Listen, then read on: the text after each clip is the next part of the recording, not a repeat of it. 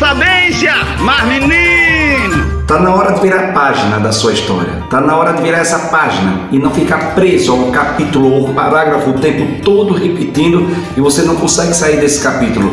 Tá na hora de virar a página e começar a escrever uma nova história. Só depende de você, porque você que é o protagonista e muitas vezes você não percebe que você é o protagonista. Você que tem o poder de virar a página, você que tem o poder de escrever uma nova história e você fica parado o tempo todo achando que é apenas um personagem diante de todo um contexto tão belo que é o livro da sua história. Está na hora de virar essa página e continuar a sua vida e parar de ficar preso ao passado, porque você pode reescrever absolutamente tudo. Decida agora. Sou eu, Padre Arlindo, rapaz.